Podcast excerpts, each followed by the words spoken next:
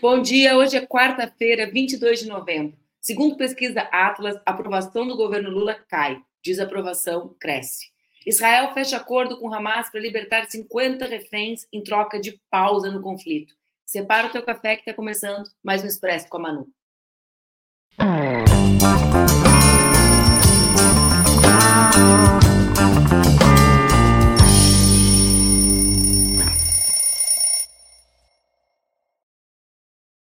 Bom dia, bom dia, bom dia.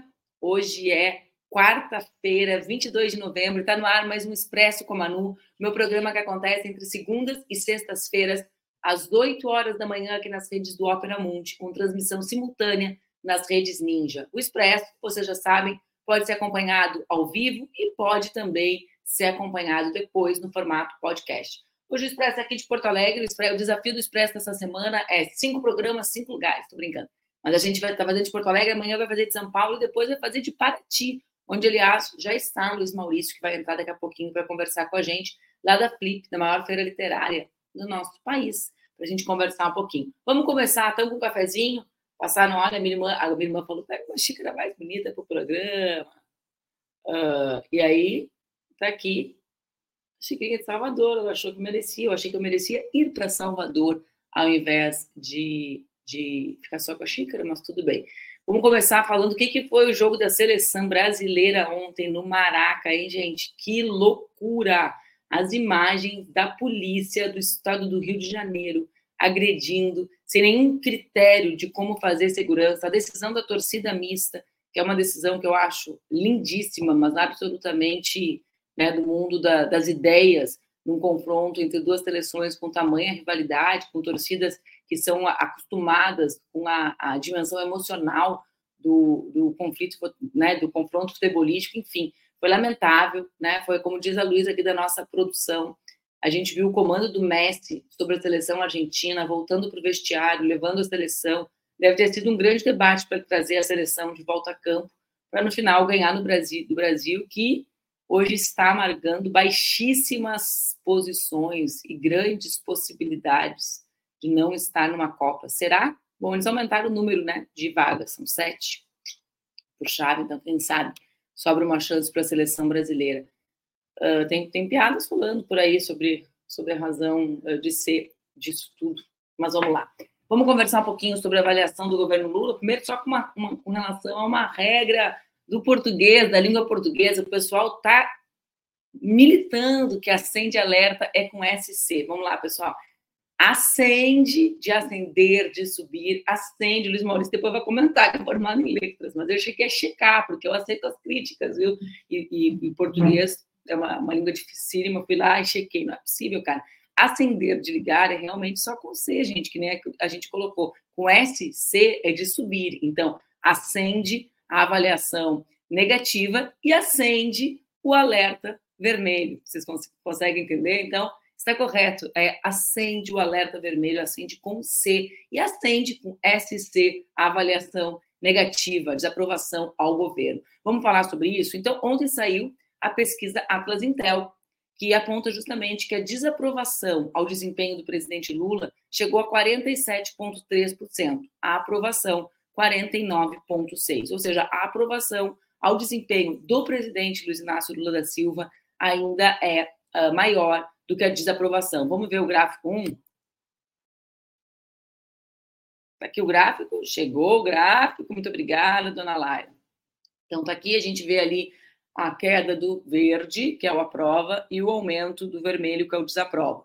Na rodada anterior, como vocês também conseguem identificar nesse gráfico, a rodada que foi feita no mês de outubro, 52 aprovavam e 46 desaprovavam. Então, há um aumento de 1% de desaprovação, uma queda de pouco mais de dois pontos na aprovação. Para além da figura individual, é bom a gente. Eu estou explicando isso porque às vezes quando os dados vêm, as chamadas vêm, a gente não entende direitinho. Tem uma avaliação diferente. A avaliação do presidente Lula, em que a avaliação positiva segue superior à negativa, e aí tem a avaliação do governo.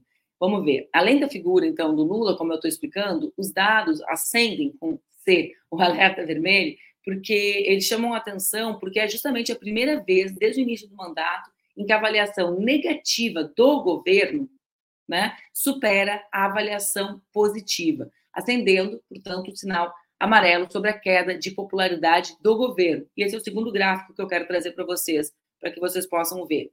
Põe na tela para mim, obrigada, Laia.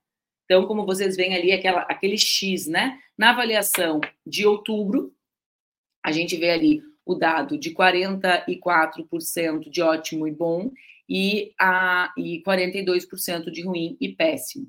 E depois a gente tem a inversão dessa curva no mês de novembro, 45% de ruim e péssimo, 43% de ótimo e bom. Na verdade, a avaliação de ótimo e bom fica estável, que é a mesma, é um crescimento da avaliação ruim, justamente em cima, como a gente pode ver naquela curva amarela lá de baixo, que o pessoal em geral não dá bola, mas é uma das curvas mais importantes que tem, a gente vê a queda de dois pontos ali na questão da, da do regular, né? Que é a turma que foi decisiva no processo eleitoral, por exemplo, né? A turma que tem uh, uma avaliação menos, uh, né? Menos passional, digamos, né, que identifica uh, o padrão médio do governo e etc. Bom, o que, é importante a gente falar? Que essa é a primeira vez que a saúde, né, o item saúde na pesquisa tem o menor percentual de ótimo na avaliação setorial do governo, ou seja, quando a gente abre a avaliação do governo por área. Lembrando que essa avaliação é uma avaliação do governo e não do presidente Lula individualmente. Então, o gráfico 3, que a Laila também tem aí, vai nos trazer algumas informações sobre isso. Esse gráfico 3, hein, Laila? Será que as pessoas estão vendo ele maior do que eu? Acho que estão, né? E eu até conseguir ver. E vocês podem ver ali que a grande área do governo é o, o relações internacionais, logo em seguida direitos humanos, redução da pobreza e políticas sociais. Uh, ali, aí depois já começam áreas com uma avaliação que compartida, né, compartilhada entre o, meu, uh, entre o positivo e o negativo, como é o caso de meio ambiente, educação, e lá embaixo a pior avaliação dessas áreas é justamente a área. Consegui fazer um negócio aqui que vocês nem sabem para eu, eu, ver, eu ver esse gráfico todo. Bom, Além disso, gente, na rodada anterior, esse último lugar, obrigada, Laila, pode tirar o gráfico, porque esse gráfico até me perturba, gente, tão pequenininho que tá as letras, né? Vamos lá, na rodada anterior, o último lugar era ocupado pela segurança pública. Desta vez, como eu já disse para vocês, os destaques positivos são justamente vinculados àquelas áreas em que o governo exerce o maior protagonismo. Isso é um pouco que eu quero conversar com vocês: relações internacionais, diminuição, políticas de diminuição da pobreza. Quando questionados, ou seja, quando as pessoas pesquisadas são questionadas sobre qual é o maior problema do Brasil, aí sim disparam no gráfico criminalidade e tráfico de drogas. Lembrando que esses dados seguem acompanhados de um terceiro item, chamado corrupção. Vamos olhar ele aqui? Tem esse gráfico 4, Laila? Olhem aqui, gente. Dá para olhar o índice, o imenso índice. Estou tentando. Uh, vocês conseguem enxergar o gráfico aí na tela de vocês. Uh, eu, eu, dizia, né, para vocês, abri o nosso programa comentando sobre o episódio, como episódio, o jogo da seleção ontem no Rio de Janeiro. A gente passou o final de semana assistindo os temas relacionados à ausência de, né, não, não estou nem me referindo às questões contratuais que envolveram o show da Taylor Swift no Rio de Janeiro, mas as questões do entorno do estádio, como a morte do, uh, de um jovem uh, que, que viajou do centro-oeste brasileiro ao Rio. Então, na prática, a população de classe média vive determinados problemas de segurança pública e o povo trabalhador, como nós estamos falando há bastante tempo, vive o dilema das regiões em que os conflitos são conflagrados, ou seja, as mulheres e os homens trabalhadores saem de casa enfrentando essa violência, né? enfrentando as organizações criminosas no estado como o Rio de Janeiro, enfrentando né, os espaços públicos fechados, como são os estabelecimentos de saúde e educação, em função, em função do nível dos conflitos. Então, é importante que a gente tenha uma agenda para além da agenda reativa. Acho que esse é um tema para a gente refletir. Qual é a agenda da esquerda brasileira, dos progressistas, dos democratas, para o tema da segurança pública. Por quê? Porque a, extrema-direita, ela apresentou uma agenda. Né? Ela é uma agenda que não resolve os problemas, ela é uma agenda que agudiza a violência, mas ela é uma agenda que simula apresentar para a população, simula apresentar para a população um, uma alternativa, né? Que é a alternativa de que já não existe agenda, salve-se quem puder. E isso, ao menos, é uma resposta, né, para diversos setores da, da população que muitas, uh, muitas vezes aderem às ideias da extrema-direita em função disso. Vamos olhar a avaliação do governo Lula agora por região. Eu não sei se a gente. Uh, bom, vou, vou trazer para vocês os dados. No Nordeste, a aprovação do governo Lula é de quase 60%. No Norte, de 51,5%. No Centro-Oeste, de 54,5%. No Sudeste, não, para lá, lá, lá, lá, para aí que agora eu que errei aqui. Estava tentando ler os comentários de vocês ao mesmo tempo, né? E aí, e aí eu fui lá e baratinei. No Nordeste, 59,5% aprovam, 39,4% reprovam. No Norte, 51% aprovam, 48,5% reprovam. No Centro-Oeste, 54,5% reprovam. No Sudeste, 49,1% reprovam. E no Sul, 57,7% reprovam. Apesar dos números de desaprovação ao governo, a expectativa sobre a situação econômica e o mercado daqui a seis meses, o mercado de trabalho, no caso, daqui a seis meses, é majoritariamente positiva. 54% das pessoas que foram pesquisadas dizem que a situação do Brasil vai melhorar.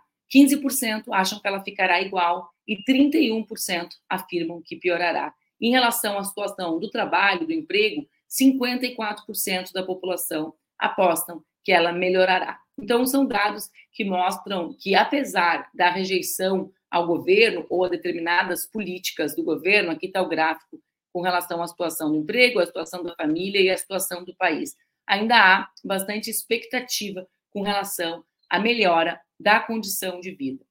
Enquanto nós estávamos fazendo o programa, nós estávamos organizando a pauta do programa ontem à noite, o programa começa cedo, a gente fecha a pauta na noite anterior e revisa antes de o programa entrar no ar. Nós tivemos a notícia, e eu quero falar ainda sobre isso antes de conversar com o Luiz Maurício, que já está lá em Paraty nos esperando. Nós tivemos a notícia que Israel e Hamas chegaram a um acordo ontem à noite, à noite do Brasil, para libertar reféns em troca de uma pausa temporária nos ataques. O governo de Israel, que é a fonte oficial dessa notícia, né, e por isso nós estávamos tentando apurar com outras uh, fontes, serão 50 reféns que serão liberados em um período de quatro dias. Pelos termos do acordo, a prioridade é a de libertação de mulheres e crianças. O, acordo, eu estou aqui lendo vocês tudo ao mesmo tempo. O acordo envolveu a mediação do Catar e dos Estados Unidos. Uh, esse acordo prevê ainda que o tráfego aéreo no sul de Gaza seja completamente suspenso enquanto durar o cessar-fogo. A ideia é que a pausa no conflito vai permitir a entrada de mais ajuda humanitária na região da faixa de Gaza. Além disso, os caminhões com auxílio médico e combustível devem chegar em todas as regiões do enclave. Diante, durante a cúpula virtual extraordinária dos BRICS, o presidente Lula cobrou ontem a aplicação da resolução aprovada pela ONU há quase uma semana, que justamente determina a trégua humanitária no conflito entre Israel e Hamas na região da faixa de Gaza. Diante de outros chefes de Estado, de governo, além de chanceleres dos países integrantes do bloco, de representantes dos países convidados, Lula ressaltou a necessidade de preservar crianças, mulheres e idosos. E também criticou o deslocamento forçado de mais de 1 milhão e 600 mil pessoas na região de Gaza. Ontem nós tivemos várias atualizações sobre como será o governo de Milei na Argentina e, e, e todas elas acabam apontando no sentido de que, de fato, né, uh, há um, um, esforço né, uh, de, do governo brasileiro de manter a relação amistosa de cooperação entre os dois países. Do lado argentino, a gente vê uma escalada desse, desse discurso de rompimento, de ruptura de relações, enquanto o Brasil insiste que há necessidade da manutenção da boa relação de vizinhança, independente da simpatia ou da antipatia com relação aos govern que os governantes tenham entre si em função da, enfim, da justamente da, da relação, da importância geopolítica da, da, relação Brasil e Argentina aqui para a região. Eu quero chamar o Luiz Maurício justamente voltando ao primeiro assunto do programa, Maurício, que é a avaliação do governo do presidente Lula. Eu, oh, bom dia de Paraty, ei, Maurício. Chego aqui em Porto Alegre com um contrato, escorre para Paraty, Rio de Janeiro. eu vim trazer a chuva aqui para para os cariocas que estão muito mal acostumados com esse sol bonito, essas praias. Eu vim trazer um pouco de, de céu enfarruscado para eles aprenderem como é dura a vida. Ou seja, amanhã, quando eu chegar aí, vai estar tempo feio, é isso? Te prepare. Não, não, mas a gente, a gente, a gente faz um ajuste, a gente faz um arranjo. Não obrigada, obrigada. Muito obrigada. É. Maurício, eu estava aqui uh, comentando com vocês antes de entrar no ar, né, que quando eu uh, coloquei no, nas nossas redes o anúncio da pauta de avaliação do governo, recebi muitas mensagens de pessoas comuns, as minhas redes são bastante numerosas, comentando uh, as avaliações individuais que tinham sobre o porquê dessa avaliação negativa. E para mim me pareceu muito, uh, muito uh, importante, né? Claro que não tem nenhum caráter científico, né? Porque são opiniões individuais, não há uma pesquisa, mas serve como, digamos, uma qualitativa para a gente ouvir o que o povo pensa, o povo nosso, que é nosso eleitor, sobre isso. Muitas pessoas falaram sobre a questão da comunicação, né? E aí uma outra pessoa em seguida falou: "Nossa, eu estou aqui eh, de Macapá e o tema da seca não é uma agenda do governo, muito embora seja uma agenda de políticas públicas, né? Ou seja, a ministra Marina está empenhada, a, a, busca busca recuperação do orçamento deixado por Bolsonaro, há envio de brigadistas para lá, mas na prática uma coisa tem a ver com a outra, né? Porque se o Lula não fala sobre aquilo, isso denota a não relevância. Hoje em dia, estar nas redes do presidente significa o compromisso político do presidente. Por isso, por exemplo, que o tema das relações internacionais aparece em primeiro lugar. Por quê? Porque a agenda do Lula internacional, as redes dele, aparecem no sistema de comunicação tradicional e não tradicional, né? É, exatamente. É o grande calcanhar de Aquiles do governo já era no começo, quando a equipe foi anunciada, as coisas não melhoraram, o, o, governo tem dificuldade de comunicar os seus feitos e mais dificuldade de responder a críticas que deveriam ser absolutamente é, é, é, é a, a, resolvidas com uma mera declaração. E aí o governo consegue pegar essas críticas, dar corpo a essas críticas, e essas críticas parecem maiores do que elas realmente são. Então, acho que é um problema de comunicação, mas não um problema cosmético. Se a gente fala de comunicação, a galera acha que assim é um mural, né? Ah, você não está conseguindo expor as realizações. Não é simples assim, é um problema profundo de entender que nós não estamos em 2003, nós estamos em 2023, o mundo mudou muito sobre muitos aspectos e as pessoas não vão esperar mais as mediações para concluir as suas, as suas as suas percepções sobre o mundo, elas vão ter as suas conclusões, independentemente do que o, da velocidade que o governo espera que elas tenham essas conclusões. Eles assim, não, mas dá tempo ainda. Não dá tempo. Em comunicação atual não dá tempo de nada. Tem que ser tudo emergencial, tem que ser tudo é, é, quente. E isso o governo está falhando. Eu acho que essa pesquisa tem um componente, eu vou falar uma coisa muito ruim assim para as pessoas que é, a parte que as pessoas estão dizendo que é boa, que as pessoas confiam no governo, é justamente o nosso maior problema porque essa confiança de que a gente vai melhorar as coisas pode rapidamente se transformar em frustração. E aí a gente sabe como é que como é que funciona isso em eleições futuras, a gente sabe como é fácil manipular a frustração de uma população que esperava muito, e aí aparece a área da saúde e a área da segurança, que são áreas muito sensíveis porque chegam muito muito fortemente às populações, especialmente aquelas que não têm como buscar auxílio é, é, é, é, dos serviços pagos, elas não têm como andar num carro blindado, elas andam de ônibus, elas não têm como não ir naquela região que tem problemas, porque elas vivem na região que tem problemas, elas não têm como dizer, esse posto de saúde eu não preciso frequentar, porque eu posso ir em um posto particular, eu posso ir numa clínica, não pode fazer isso. Então elas ficam muito vulneráveis a essas áreas. E essas áreas, elas estão com muitos problemas vindo de muito tempo e que se agravaram muito com essas políticas de austeridade e a gente precisava falar disso antes. Eu sei que a agenda, agenda positiva costuma dizer que assim, não vamos falar do que a gente está fazendo, que é melhor,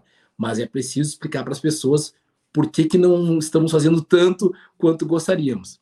Mas, por exemplo, eu tenho uma avaliação, uh, eu tenho uma avaliação de que, por exemplo, a área da saúde é uma das áreas com mais, mais recuperação de políticas públicas imediatamente, sabe, Maurício?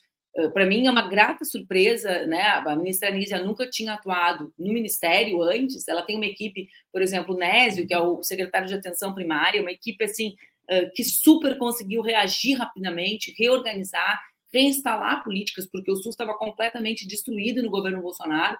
Mas mesmo assim, né, existe uma lacuna entre a, a construção dessa agenda e como essa agenda entra na agenda do presidente Lula, na agenda política, verbal do presidente Lula, né, nas suas manifestações, e como isso chega às pessoas. Né? Então, claro, a gente teve ali, o governo Bolsonaro viveu aqueles dois anos de pandemia, né, em que as pessoas também que tinham um grande argumento, né, tinha um grande, né, um grande argumento que protegia Bolsonaro de um conjunto de, eh, de incompetências, as pessoas conseguiam ideologizar a sua avaliação sobre as políticas públicas, né?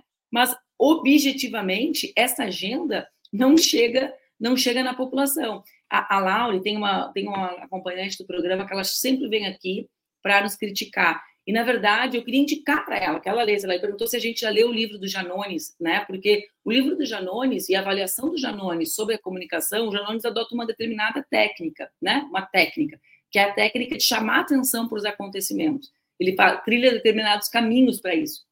E agora, é, inclusive eu vou estar no lançamento do livro dele amanhã, Laura. É bom que tu saiba que o livro do Janones, o que tu fala aqui, é justamente uma crítica à maneira como nós não conseguimos chamar atenção para determinados temas, né? Fazer com que os nossos temas sejam os temas centrais da agenda. Então, nesse momento, por exemplo, no momento uh, de, de grandes questões internacionais, o Lula brilha. Por quê, Maurício? Porque ele domina essa agenda. E essa agenda chega a partir da mídia tradicional e da mídia não tradicional. Isso vira as redes dele, né? E isso vira agenda do Jornal Nacional, para usar um termo aqui. Então, todo mundo fala da opinião do Lula da ONU, todo mundo fala que o Lula. Então, aí, olha, olha como, olha a potência do governo. Quando o Lula acerta ele na política, e isso acontece. Concorda comigo? Acontece e vai lá, a avaliação reflete. Agora, nas outras áreas em que a agenda não vira política, ou seja, fica lá a ministra Anísia fazendo, para usar esse exemplo, né?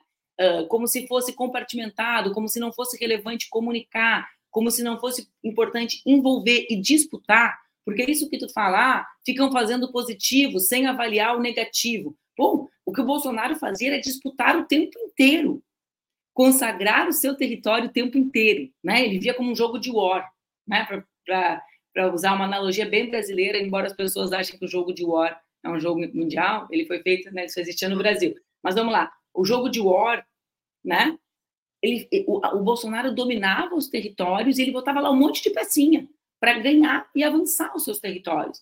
E, e, quando a gente não trata determinados, não traz determinados temas para a agenda, né, do presidente para a agenda central de enfrentamento, os temas passam a se dissolver. E eu estou falando do tema da saúde porque, para mim, ela é uma avaliação uh, dissonante do que o governo está produzindo, diferente do tema da segurança pública, em que, de fato, as respostas do governo são insuficientes.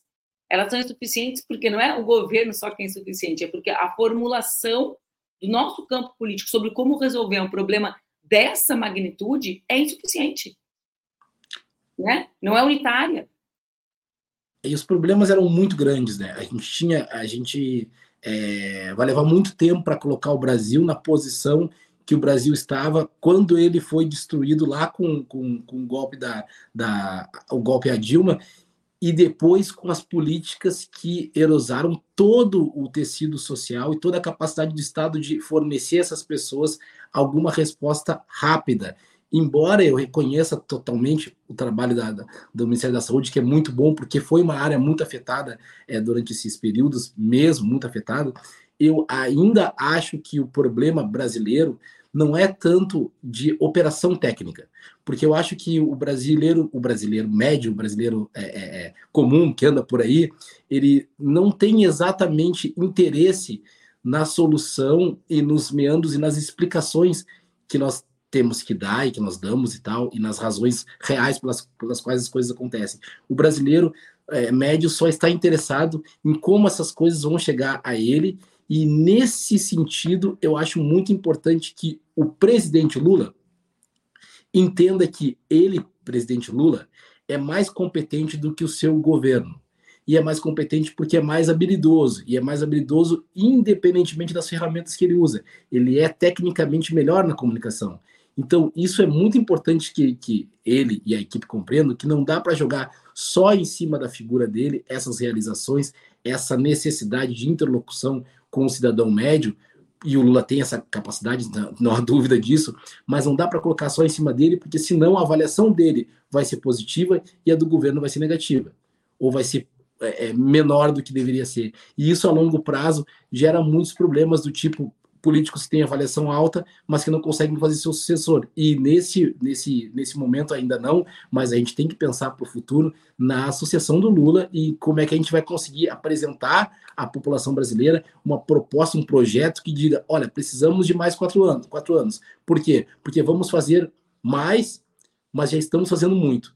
Isso é, para mim, esse é um ponto muito fundamental. Assim, acho, acho que a gente está muito preocupado enquanto campo político, em resolver o problema atual, mas tem que pensar um pouco na ideia de que a Argentina está aqui do lado. A gente viu o que aconteceu, a Manu discutiu muito esse tema antes de acontecer e depois, e eu acho que é, um, que é, um, que é uma luz amarela bem, bem grande assim para nós sobre o que acontece quando as populações é, é, em, em, em situação de vulnerabilidade de vários níveis ficam cansados do nosso modo de fazer as coisas. Aí é difícil, a gente não consegue falar com elas, a gente não consegue convencê-las, elas abraçam o primeiro ouvidor de cachorros que existe por aí.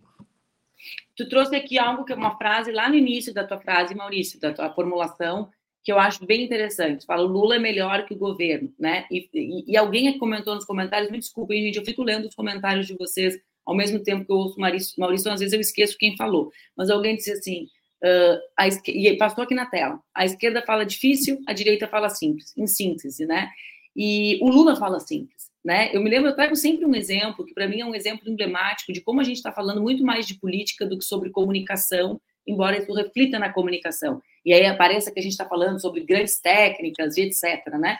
Os acertos do Janones, eles são muito mais sobre uma decisão política de fazer acontecer determinados temas nas redes, de disputar atenção uh, e de conseguir ocupar espaço nas redes sociais, né? do que grandes técnicas né, uh, comunicacionais, digamos assim, sobre como funciona o algoritmo, ele não, ele dominou ali um, um, um grande sistema a partir de chamar a atenção para determinadas coisas que chamavam a atenção, da, inclusive da, do eleitorado de lá de lá. Qual é o exemplo que eu vou trazer, uh, Mal? É o exemplo do presidente Lula, crise de 2008.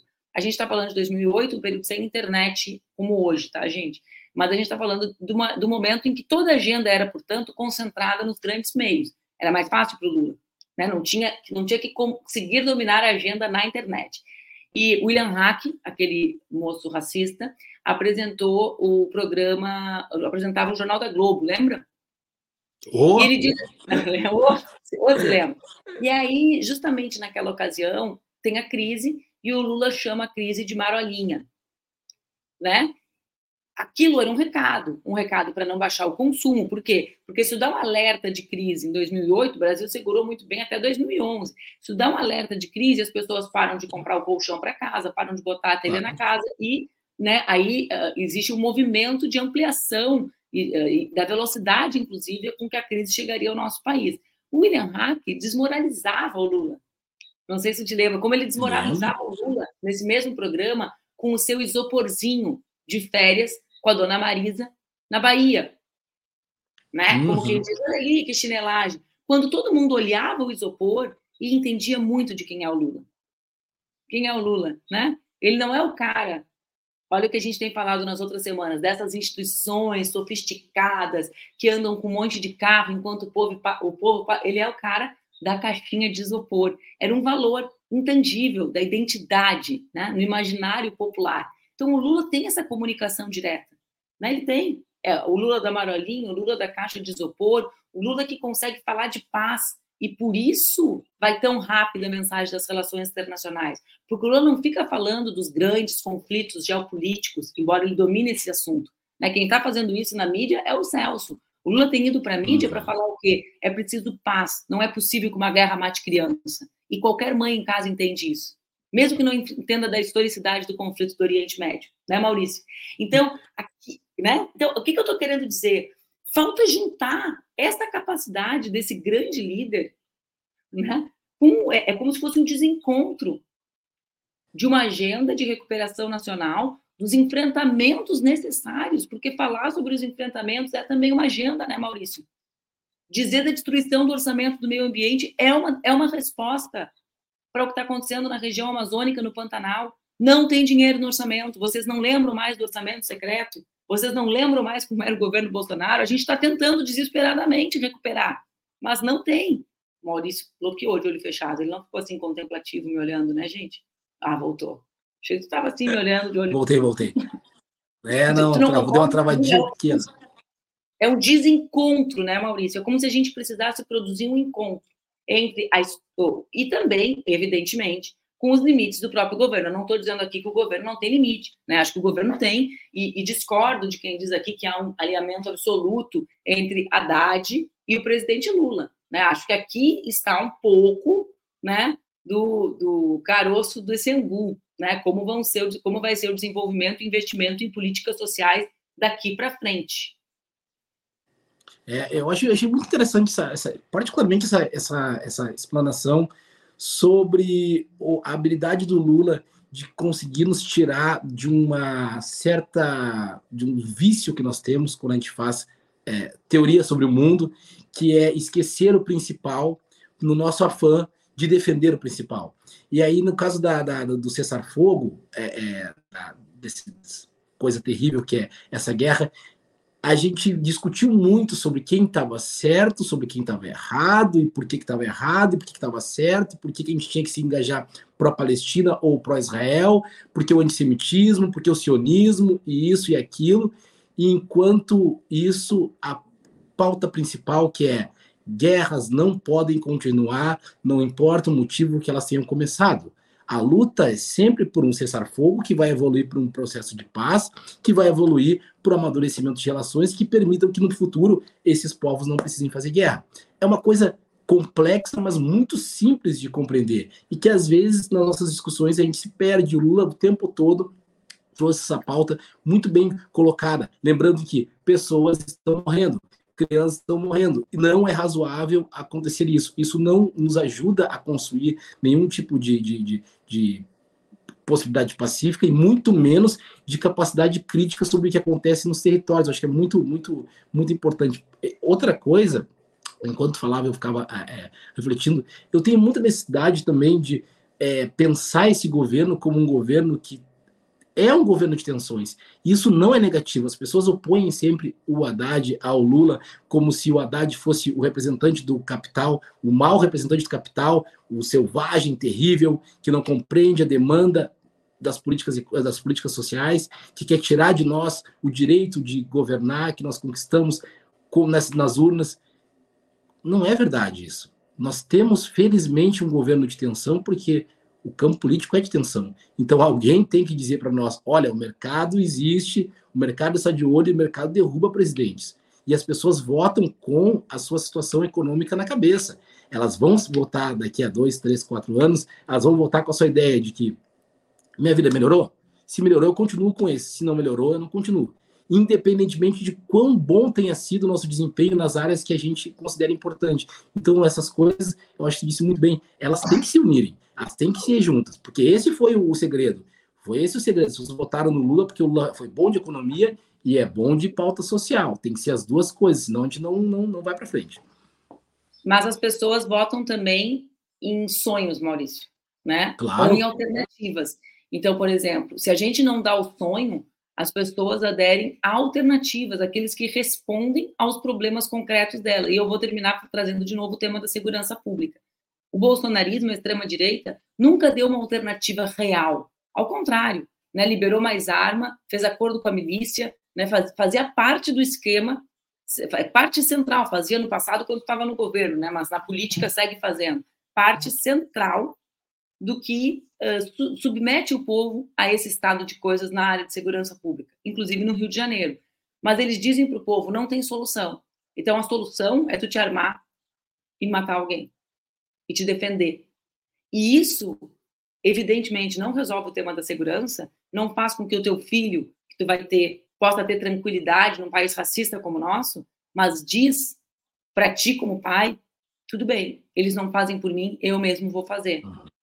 Então, a gente também precisa embalar as nossas propostas como alternativas alternativas para as pessoas se apegarem diante de uma crise que sem precedentes na história da humanidade. Né? Então, a gente está aqui, eu cheguei em Porto Alegre ontem e fiquei 20 horas com a cidade alagada, com a terceira maior cheia desde 1941. Tinha peixe em cima do asfalto. Né? Eu brinquei com as pessoas, não sabiam nem que o Guaíba dava tanto peixe aqui perto do centro. Né? É, porque é uma loucura o que, o que acontece. Então, é preciso também dizer para as pessoas que nós temos alternativas para os problemas. Porque os problemas são grandes, as pessoas sabem melhor que o governo, né? Porque elas vivem isso em toda a intensidade, que viver um problema pessoal pode te impor, que é, que é muito maior, muito mais aguda do que a tese, né? Então, eu, eu, eu concordo contigo. É a economia, como, como, como, diz o grande, é a economia idiota, né? É economia, não, não, precisa, não precisa me botar o vírgula idiota, é óbvio. Mas também, nesse momento, é o grande debate sobre como culturalmente, isso que gostam de chamar de guerra cultural, né? Como culturalmente essas ideias, essas alternativas se apresentam para a população. E aí que entra essa mediação que a comunicação faz da política. A comunicação não inventa nada, gente, né? Mas como que a agenda da política pode voltar a ser uma agenda que chegue às pessoas. E aqui eu acho que tem um buraco enorme no que o governo está fazendo. E eu vou repetir, quando eu falo isso, eu não me refiro exclusivamente a SECOM, né? Porque os ministérios, todos eles têm comunicações que funcionam, que acontecem, né? Mas que acontecem dissociadas do tempo antigo, muito dissociadas da agenda política, numa velocidade muito diferente daquela. E não dá para contar só com Lula. Me parece, pela avaliação individual dele e pela avaliação de relações internacionais e combate à pobreza, que o Lula continua batendo um bolão diferente da seleção brasileira. individualmente, que ele continua ali conseguindo, só que o governo é não é só ele, né?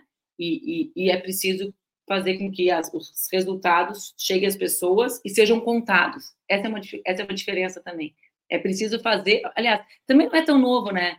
Porque já tem, tem lá na, na, na, já tem já, já tem lá na, na Bíblia, não basta a mulher de César parecer não, não basta a mulher César ser honesta, precisa parecer honesta. Isso já é sobre comunicação, né, Maurício?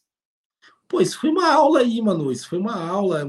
Me lembrou muito os tempos em que a gente ia na urna e a gente tinha candidata que unia o sonho Olha. com a capacidade de realização. Não vou dizer o nome dela, mas assim me lembrou, esquentou o coração, assim, deu esperança aqui. É, um, incrível, incrível. Essa fala final aí, ainda mais é, é, chamando atenção para a questão de, de, de, de, paternidade, eu acho que isso também, também é uma coisa importante. Os políticos e as políticas têm que saber juntar essas duas coisas, as nossas aflições pessoais, como tu disse aí, o meu desejo de que o mundo seja um mundo melhor para o Francisco, com a minha neurose de que eu não vou conseguir fazer esse mundo melhor. Eu acho que isso é tem, tem uma chave aí que tu consegue é, é, é, usar muito bem, que faz muito sentido para a compreensão do que a gente vive hoje. Eu fico muito feliz de, de, de, de estar aqui nesse programa e fico muito feliz de ter votado em ti há bastante tempo. Não vou dizer a data, porque senão o pessoal Pode vai começar dizer, a me chamar de velho.